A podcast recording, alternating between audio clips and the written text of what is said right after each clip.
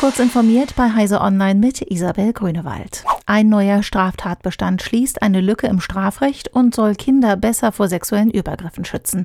Verbreitung und Besitz von Anleitungen zu sexuellem Kindesmissbrauch sind ab sofort verboten.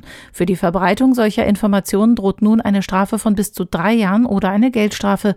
Der Besitz und das Abrufen einer Missbrauchsanleitung kann zu einer Freiheitsstrafe von bis zu zwei Jahren oder einer Geldstrafe führen.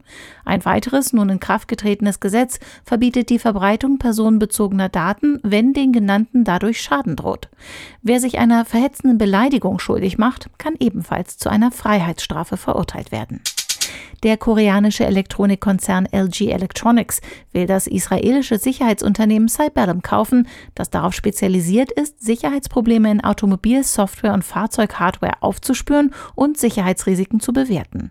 Der Übernahmedeal hat eine Größenordnung von etwa 240 Millionen US-Dollar. Mit der Übernahme von Cybellum bekräftigt LG, sein Engagement im Bereich Automobilhardware und Services ausbauen zu wollen. Apple will das populäre Online-Spiel Fortnite erst dann wieder in seinen App Store lassen, wenn der Rechtsstreit mit der Entwicklerfirma Epic Games komplett abgeschlossen ist.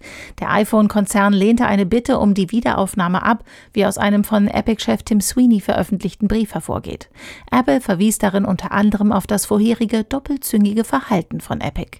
In dem seit über einem Jahr andauernden Streit zwischen Apple und Epic hatte es vor zehn Tagen das erste Urteil gegeben. Eine Richterin in Kalifornien entschied unter anderem anderem, dass Apple im Recht war, Epic und Fortnite aus dem App Store zu verbannen. Sie urteilte, dass Apple kein Monopolist ist, aber App-Regeln ändern muss.